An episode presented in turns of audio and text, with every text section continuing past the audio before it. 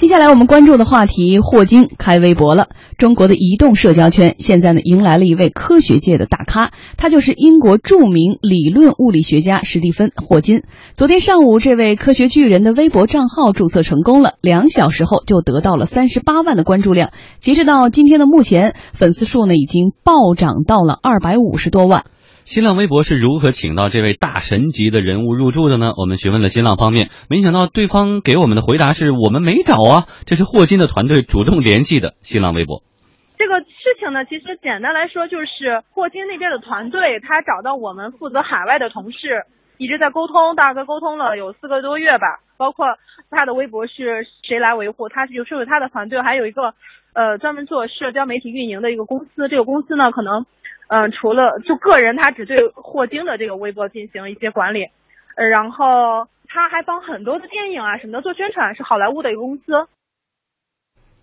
目前呢，入驻新浪微博的很多世界级的名人哈，比如说联合国的秘书长潘基文、英国首相卡梅伦、印度总理莫迪、澳大利亚的前总理陆克文等等二百多个海外政要，Taylor Swift 还有。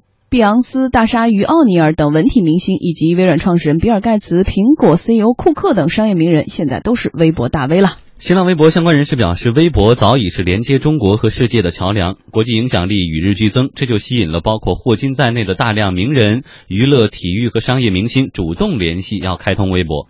此外呢，新浪微博通过运营团队、新浪海外公司与大量的海外名人保持着长期良好沟通，也会适时邀请他们开通微博，在中文社交媒体上和中国粉丝进行互动和交流。很多这些政要非常愿意开微博，还挺让人吃惊的。像这个澳大利亚前总理陆克文，他在微博上还特别平易近人，老自称自己叫老陆。然后希望大家叫老陆，因为他本身中文说的就很好。对，呃，那有一些根本就不会说中文，所以他们为什么这么热衷于到新浪微博上来安一个家？尤其一年也更新不了几条。呃，基本上这么说啊，就是微博和微信的区别，这个基本是定论。就是微信呢是一个社交类啊，那微博呢是一个媒体类。所以我们分析它的那个传播方式，就是你看微博它是一个接近广播式的，像咱们广播，就我说，你们听。就完事儿了，嗯，不用你们说，我听，这个非常符合是那种。叫粉粉丝粉丝式的，就是和明星的互动。有呃，他都不必要互动。对，你像加霍霍金，没人期望就是我在后面留言以后，霍金会跟我互动。我就是关注你，我要的是你传递出来的这个有价值的信息。但是微信不同，微信有一个自晒的通道，它是朋友圈嘛，大家平等的，我说你听，你说我听，像谈话一样。不是，我也想加霍金的微信，但是他可能不大认识。微信他没有啊。不，所以我们就说，就是因为这个微博的一个传媒属性，或者是一个宽泛的。传播属性就是微信，我们一直一直说是窄众的，然后是这个自媒体式的小众的这种方式，社交的。那就刚才说，就是微博呢，它其实它的这个叫吸引力是不平等的，嗯，就是它传递出来这个人，他的这个信息是更被推崇的，单向。哎，所以呢，你看名人喜欢开微博，但微信我们知道都是自媒体啊、公众号这种，大家相对平等。然后具体到霍金这个呢，我看到有说法，霍金实际上刚开完。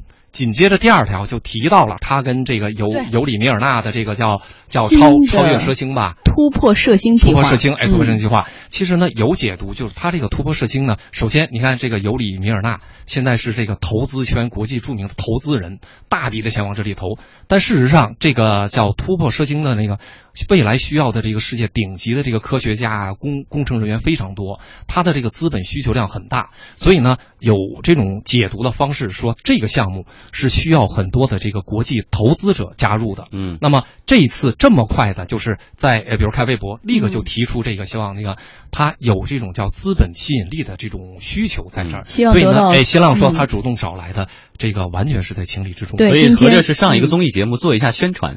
呃，这个微博的确实这些用户，特别是加粉的这些用户呢，我觉得他确实这个就跟知乎一样，他的这个不叫净值，叫他的这个确实相对要高一些，知识含量要高一些。而且对于很多明星来说，也好像解决了一些就是明星和粉丝之间信息不对称的一个距离，或者是沟通成本，这成为了他们自己一个疏通自己的一个想要发布内容的平台。以前可能都是媒体，甚至于胡意杜撰、胡乱杜撰的，甚至。于偷拍的、截屏的，然后构想的，但现在就是他们真实的一种发生，对他们自。己来说，如果有什么，比如刚说到是资本方面的需要，还是说对于眼球方面的需要，我就关注你，对哎我对你的智慧很需要，我就希望跟你加入到这个。嗯、对，所以一段广告之后，我们来说说今天上午八点，霍金的微博更新了第二条，就是我们刚说到的突破射星计划。故事是澎湃向前的进取，更是蓬勃向上的人生。相伴十五年，幸福再出发。全新宝来结束时效换新配置，全新上市。详询四零零八幺七幺八八八。一汽大众。南华期货邀您参与第十届中国期货分析师论坛，详询四零零八八八八九幺零。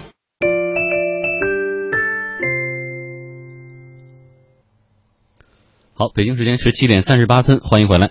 我们提到，在今天上午八点钟，霍金的微博发布了第二条微博，公布了突破射星计划。射呢是拍摄的射，星呢是星球的星啊。嗯这个计划的目标是研发出一台纳米飞行器，一台质量只有几克重的自动化太空探测器，并且让它的飞行速度要达到光速的百分之二十。如果成功，这个飞行器将会在发射后二十年左右到达半人马座阿尔法星，并且发回照片，以确定那里是否有类似地球的可以容纳生命的行星。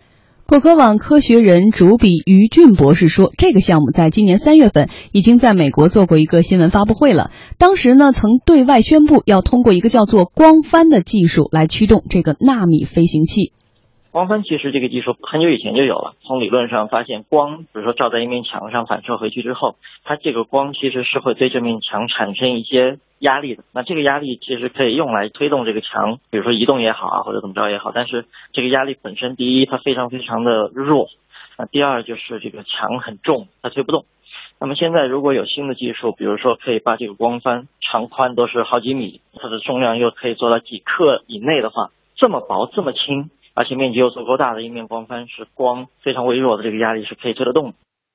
当然，有了帆还得有风船才能动。突破射星计划团队的设想是利用激光。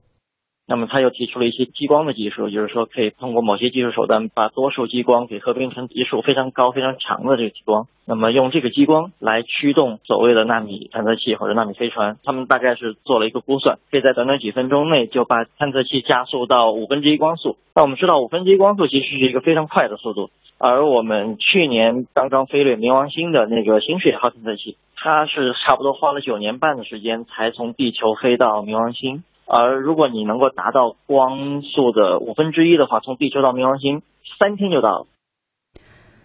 突破射星为什么要去半人马座阿尔星呢？是因为这几乎是离地球最近的恒星了。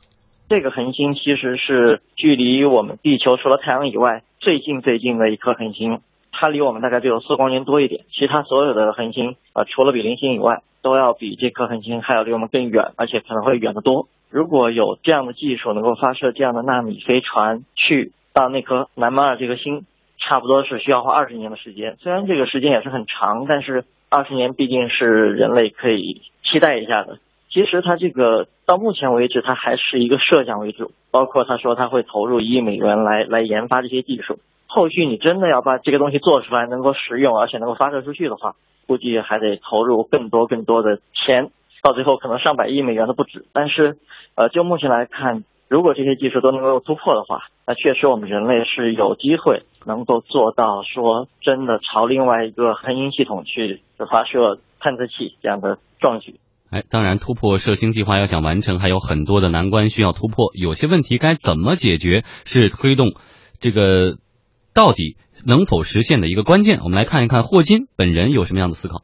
哪怕你真的可以把它发射过去了，但是你如何把这个拍到的照片给传回来啊？这个目前来看还是一个很难做到的，因为我们知道新视野号从冥王星那个距离上往回传数据，从去年飞掠到现在为止。这个数据还没有完全传回地球，它因为距离太远，所以它的这个数据传输的速度非常慢，只能达到每秒钟一 KB 左右。冥王星离我们只是用这种纳米飞船飞三天就能到，而它要飞二十年才能到的那个地方更加遥远。从这么远的地方，如何把数据传回来，而且是可以以多大的速度传回来？那这个其实是非常考验技术的，除非有更多的技术突破吧。这个其实是它这个项目里面的一大难关吧。嗯，刚才等于介绍了这个射星计划的一系列原理，我感到一点都不陌生，因为我最近正好在看刘慈欣的小说《三体》。《三体》当中呢，在第二本书当中也提到了一个叫阶梯计划，它是要把一颗人脑发射到四光年以外的三体行星去。它采用的阶梯计划也是一个帆，啊，几根绳索，这个装了一个几克重的人脑往外走，但是推动力怎么推动？它是一颗一颗的，呃，这个这个呃原子弹的爆炸。然后跟放鞭炮一样，啪啪啪，在它的轨道当中依次爆炸，推动着这个东西就是一直以来科学的进步是推动着人类不断探索人类文明或者是星球外太空未未知领域的一个推动力吧。所以我们再说，在这个推动力里，刚才我们说这个计划，像这个主编嘛，已经说的挺清楚了。这个呢，其实都是一种设想，到底是怎样，其实可能要真的等到多少年以后才能够去最终的有一个确切答案。想要说的是，刚才他提到一点很重要的一点就是。需要很多很多钱，我们也看到他们在新闻发布会上，Facebook 扎克伯格是在里面呢，也是占了，好像是股东，也是投了钱的。所以这反而说明了，就是霍金为什么来中国开微博，是不是关注到了一个全球第二大经济体，现在资本也是比较活跃的一个大的环境下，他也有一些其他方面的欲求或诉求。嗯，刚刚其实提到了，就是他开完微博以后，第二条就开始详细的说他这个方案，对吧？而且他的方案呢，后面是中中中英对照的，而且网友加完他的那个微博之后，就说也很感动啊。不是机器翻译的，是正正规规用中文。而且他每个后面都有他自己的这个缩写名字的，所以大家就说是他自己来写的这些东西。也有可能。然后呢，就是代表这个其实是很郑重的。这是一个，就不是一个简单的这种社交啊，或者是媒体类的。但这个中间比较好玩的是有两个地方，一个呢就是说，呃，我觉得加，因为它相当于就不到一天的时间，已经三百万了嘛，对吧？我觉得这个，哎，就是中国的这个就是微微博用户的这个心态其实挺好玩的，就它跟微信的这种状态已经不一样了。对，它是以很多都表达出来说，哎，你看我虽然看不懂，说哎，我打开这面以后发现都是英文，我根本看不懂，看中文吧。一看中文。说中文也看不懂，然后说那我我这智商也不行，就看看图片吧。不有张图片吗？就光翻那图片，点开一看。图片我也看不懂，就整个都看不懂，但是还是很热衷瑜伽。这个就代表微博的这个媒体的传播形态是不一样。我觉得第二点还是可以可以注意，就是跟他合作的那就俄罗斯投资的那个叫叫尤尤里米尔纳，这个人非常厉害。他在硅谷，在中国包括投阿里啊、投小米啊，都是极具前前瞻性，好像现在是世界上最著名的。但他有一个很大的特点，很好玩。他有一个观点，就是说，投资人投一个公司以后，我要介入这公司管理的这种想法早就已经过时了。他说。一个顶级投资人应该干嘛？就应该讲跟宇宇宙相关的事儿，解决一切问题的哲学相关的事儿。所以他在投硅谷的时候，他投非 Facebook，他跟扎克伯格的代理人谈，他说：“你看我投对吧？我投很多钱，但是呢，我不要优先股，我也不要董事局的位置，我把我的投票权送给 CEO。”他投的一系列公司都以这种方法。霍金同样表达了这个观点，他不是以投资，他说：“我在我我其实我现在人生目标很简单，我就是要把宇宙整个搞明白，就是它因何存在。”如何存在？所以这种这种思维方式呢？我觉得有的时候一般业界会争论说，咱们的 BAT 是不是伟伟大公司？好像差一点。为什么呢？其实好像蒸盒饭啊、滴滴啊、烧钱啊，虽然服务业很重要，但是好像少了这种。所以你知道吗？就是这个新闻，我觉得特别在特别有利的一点是，可以衍生出很多让大家去思考的空间。比如刚才李欣讲到的，就是当互联网或者是技术改变了我们的生活，给了我们那么多革新的时候，你在用它来做什么？而我们。的视野有没有同步提高？对我们的格局有没有变得那么大？我们是不是在推动着人类的进步？想要大家不仅仅是吃饱穿暖一点点的生活便利，我们不是基于互联网加玩各种上门服务或 O to 而是在探索人类的去向。是是不是有一个跟地球一样的地方？另外一点是，其实我更想说的是，像霍金这位科学家是被誉为是爱因斯坦之后的非常牛的这种物理天体学家吧？理论物理学家。对，让理论物理学家。其实，如果看他的人生来说，呃，他大概是二十岁的时候身体变成了这样，所以其实老天是给他关上了所有的门或窗，但是呢，给他打开了无限的，是不论是宇宙还是外太空的世界，他积极的在面对这一切。我对他开微博一点都不吃惊，即使不是因为资本原因，《生活大爆炸》那个非常有名的美剧里就有他，而且他经常会说一些非常非常厉害的话，而且他最开心的是，大家都知道他坐那个轮椅嘛，他可爱玩了。最爱干的事儿就是把查尔斯当年那个王储，英国王储脚给压了，压完特别开心，还在那儿转，然后自己说人生最大的遗憾是说没有压过撒切尔夫人的脚，就是一个老顽童的形象，非常接地气。哦，科学家是这样的，情商竟然这么高，所以对他很多的语录其实非常值得去分享。有一句话是在于他说，即便那些声称一切都是生命注定，而且我们都无力改变的人，在过马路的时候都会左右的看。所以你是不是那么丧失了生命的激情，那么对未来没有希望？另外一句，我特别想跟大家分享是说，如果生活没有了乐趣，那将是一场悲剧。